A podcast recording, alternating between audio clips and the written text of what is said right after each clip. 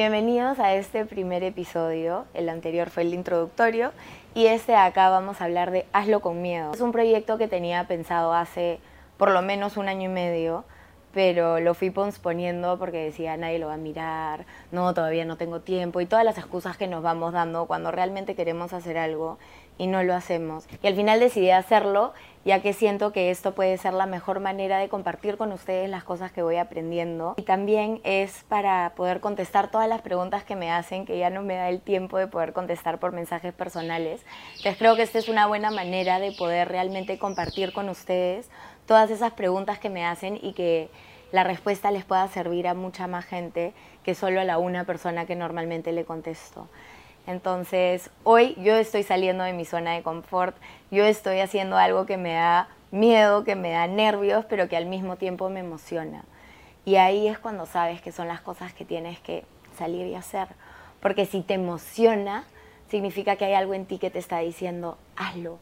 Pero a lo mejor no te está dando esa oportunidad. ¿Y de dónde vienen estos miedos? ¿Qué es lo que realmente nos frena y nos limita? Muchas veces es el miedo al fracaso, ¿qué va a pasar si todo me sale mal y no me salen las cosas que estamos pensando? Pero ese miedo al fracaso viene porque a veces cuando queremos hacer algo pensamos en la meta final, pensamos en el sueño. Entonces nuestros sueños a veces son tan grandes que no sabemos ni por dónde empezar. Entonces dejamos de intentarlo, ni siquiera lo intentamos, no lo hacemos. Y no nos damos cuenta que el empezar es el paso a paso. Creo que vivimos en una cultura que estamos muy acostumbrados a la inmediatez a que todo sea en un instante. Quiero escribir a alguien, le mando un mail, aprieto send y le llevo a la carpeta o un WhatsApp o lo llamo por teléfono y queremos que nuestros proyectos y las cosas que queremos hacer y los cambios que queremos lograr sean de un día para otro. Lamento decirte que muchas de esas cosas no se dan de un día para otro. Y eso lleva a que sobreestimemos lo que podemos hacer en tres meses, en un mes, en un año, en una década. ¿Tú te imaginas mirar hacia atrás y ponerte a pensar todo lo que has hecho en los últimos 10 años? Te apuesto que en esas cosas hay cosas que jamás te imaginaste que ibas a vivir, cosas que jamás te imaginaste que ibas a superar, cosas que pasaron que a lo mejor antes de que pasabas, tu mentalidad era, si a mí me pasa esto, me muero, no la hago. ¿Cuántas veces has dicho eso y después esas cosas han pasado y acá sigues paradita y la hiciste aunque pensaste que no podías hacerla? Porque al final no nos damos cuenta que tenemos más fuerza de la que creemos que tenemos. ¿Sabías además que el 90% de nuestras preocupaciones nunca pasan, están en tu cabeza y dan vueltas y vueltas y vueltas y te torturan y te sientes mal y quieres llorar y después te da miedo y no quieres salir y no le quieres ni siquiera contar a la gente tus sueños porque te da miedo que te digan eso, que estás loco o loca? Bueno, el 90% de las cosas por las que te preocupas nunca pasan, pasa el 10. Y después está el otro como 90, que pasan las cosas que no te esperabas que pasen, pero al final tienes que terminar solucionando. Entonces, ¿por qué no empezar a hacer esas cosas que realmente queremos? Y hoy no te estoy diciendo renuncia, sal, busca, no. Te estoy diciendo empieza. ¿Cuál es ese primer paso que puedes empezar a hacer para acercarte a eso que llamas tu sueño? También pregúntate, ¿qué hace que ese sea tu sueño? ¿Por qué lo quieres? ¿Para qué? ¿Por qué crees que llegar a esa meta te va a hacer feliz? Muchas veces no nos damos cuenta, pero estamos viviendo nuestros sueños y tenemos otros en la mente, por ende no estamos contentos con lo que estamos viviendo. Lo que vivimos hoy es algo que comenzamos, una acción que comenzamos en el pasado. Y ese pasado nos ha traído, ese camino poco a poco nos ha traído aquí, a donde estamos en este momento. Entonces, ¿qué estás esperando? ¿Qué te falta para empezar? ¿Qué te da miedo?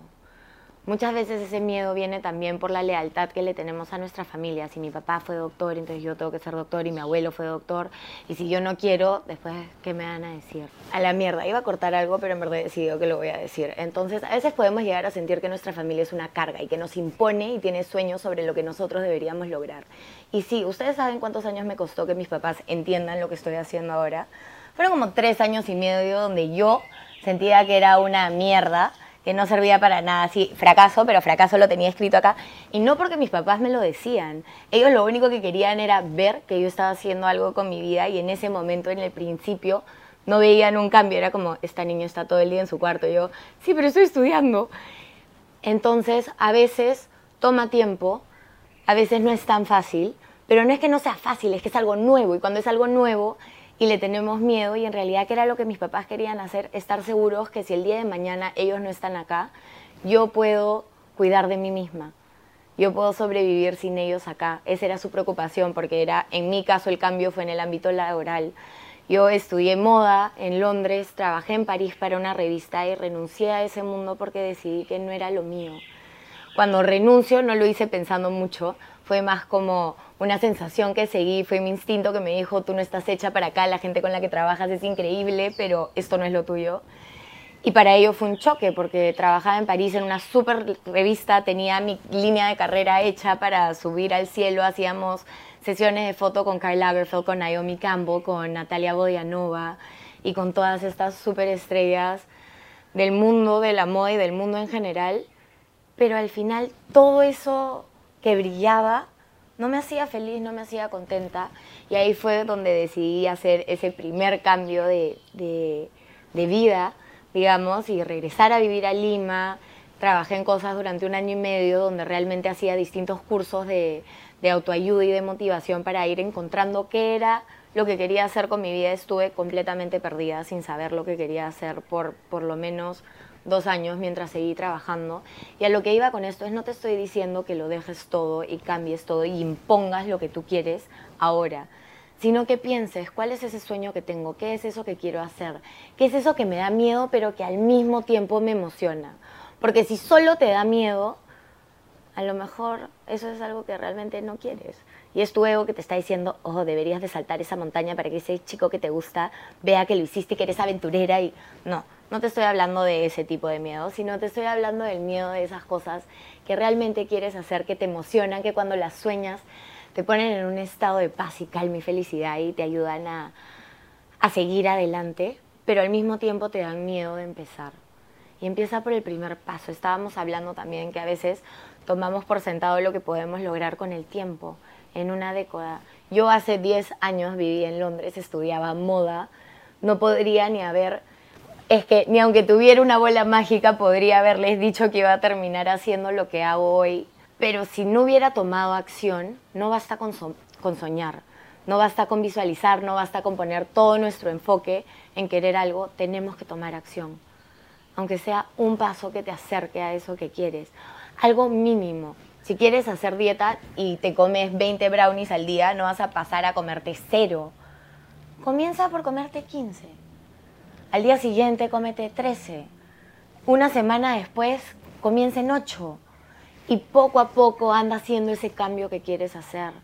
Los cambios no son difíciles, simplemente no son hábitos, no son algo que hacemos siempre y si no salimos de nuestra zona de confort, no vamos a llegar a generar esos cambios que realmente estamos buscando en nuestra vida. A veces creemos que le tenemos miedo al cambio, pero hola, lo único constante en tu vida es el cambio. Nada dura para siempre, todo pasa. Cuando estás feliz no te quedas feliz, cuando estás triste no te quedas triste, cuando se muere alguien sí, te duele, sufres, pero eventualmente puedes aprender a vivir con esa tristeza y con ese extrañar que no define tu vida. Entonces, si quieres hacer algo, ¿por qué no empezarlo? ¿Por qué no hacerlo con miedo como yo estoy haciendo este programa en este momento para compartir con ustedes? Si funciona o no, no lo sé. Lo hago con la esperanza de que funcione que la gente decía no mirar este video y todo bien, estoy yo hablando sola a la cámara, lo tendré de recuerdo para mis hijos. Pero a lo que voy es, si tú no intentas, no sabes qué posibilidades estás abriendo. Si tú haces lo mismo todos los días y esperas un cambio, hola. Es como que yo me siento en mi cama a comer chocolates y ya quiero ser flaca, quiero ser flaca, quiero ser flaca. Pongo todos mis deseos para ser flaca. Hola. Estás haciendo algo, aunque sea lo mínimo, aunque sea pararte de la cama y mover el culo un ratito para ser flaca, no. Entonces no puedes solo desear, desear y decir después que la ley del universo y la ley de la atracción no funciona, porque para que la ley de la atracción funcione, para que tú eleves tu vibración al nivel de lo que quieres atraer, tienes que mover el culo, tienes que hacer algo, tienes que tomar acción, porque si no tomas acción, las cosas no cambian estás haciendo lo mismo todo el tiempo, ¿cuál es el resultado que vas a tener? Lo mismo. Y dentro de este cambio también está el cambio de mirada que tenemos hacia las cosas, que lo vamos a ver más adelante, pero ahorita la mirada que no es que te quiero regalar, pero que te quiero compartir, a lo mejor es el mirar con nuevos ojos, el mirar con un mundo de posibilidades, el mirar el comienzo, ese primer paso, como algo más grande, como si fuera esa meta final, porque Si tú das un paso todos los días, después de mil días tienes mil pasos. Y a lo mejor te das cuenta que al comienzo das un paso y al segundo día das dos y después de un mes estás dando 100 pasos diarios. ¿Quién sabe? Pero si no empiezas, no hay paso que vayas a dar porque te quedaste en cero. Te quedaste con ese sueño y tú sabes que hay estudios y artículos que cuentan que van a los hospitales y le preguntan a la gente qué piensas de tu vida, cómo te sientes con el final y lo que más tiene la gente son regrets, que en este caso son esas emociones de, de no haber terminado y cerrado un ciclo, de no haber hecho las cosas, de no haber intentado, porque cuando estás en el fin de tu vida, te das cuenta que todo lo que te llevas contigo son las experiencias. Entonces, si no lo intentaste, lo peor que puede pasar es que no te funcione y que sea una anécdota. ¿Nunca les ha pasado que han hecho un papelón en algún lado y después eventualmente se convierte en una anécdota? Es parte de. Entonces, si tú no te permites empezar, lo único que vas a tener al final son todas estas ideas o estas preguntas de qué hubiera sido si lo hubiera hecho, cómo hubiera cambiado mi vida. Porque eso sí te digo, ese primer paso que vas a tomar, ese cambio minúsculo que vas a hacer en tu día a día que eventualmente se va a convertir en un hábito y en años puede lograr hacer ese proyecto gigante que querías o esa transformación que estabas buscando en tu vida personal o ese ascenso que estabas buscando en el trabajo, con el tiempo puede ser tu resultado final. Entonces no dejes de intentarlo. Lo peor que te puede pasar es que no funciones. Al yo hacer este podcast no tengo la más mínima idea de qué posibilidades estoy abriendo, qué puertas se pueden abrir. Y si te dicen algo, por lo menos lo intentaste. Y tienes la respuesta a lo que estabas buscando y no te quedaste con él. ¿Qué hubiera sido si le decía a ese chico que me gusta, que me gusta? ¿Qué hubiera sido si postulaba ese trabajo donde postulaban otras 200.000 personas ¿Y qué pasa si te eligen? Puede que no. ¿Tú sabes cuántas veces me ha pasado a mí que llego a las etapas finales y después no me cogen para el trabajo? Un millón. Y en su momento pensé que era, no lo peor que me había pasado, pero sí pensé como, ay, ¿por qué? Este era el trabajo de mis sueños, era todo lo que quería. Pero si yo hubiera conseguido ese trabajo hace un año y medio, no estaría sentada donde estoy hoy. No estaría viviendo lo que eran mis sueños reales que en su momento Pensé que ese trabajo me iba a llevar a estar aquí ahora. Y mira, al final no necesité ese trabajo. Entonces, a veces lo que tenemos planeado, lo que tenemos estructurado, no son todos los pasos que hay. Hay más pasos, pero si no te abres, y por eso me aprendí a abrirme a las posibilidades, a decir, esto es lo que quiero y voy a comenzar a tomar pasos para llegar a ese lugar, pero voy a permitir que el mundo interfiera, que las cosas entren y lleguen cuando tengan que llegar y que las cosas vayan pasando y se vayan dando. Y les juro por Dios que desde ahí, no les voy a decir que vivo magia y venderles toda esta idea de que vivo, oh, mi no sé qué, porque no soy así, pero sí pasan cosas en mi vida que digo, mierda, esto tiene que ser magia, ley divina, energía universal, Dios, como quieras llamarlo, pero es como, son cosas que no puedo ni explicarles en palabras pero es una sensación que sabes que esas cosas te van llegando porque era exactamente lo que querías en ese momento y no sabías.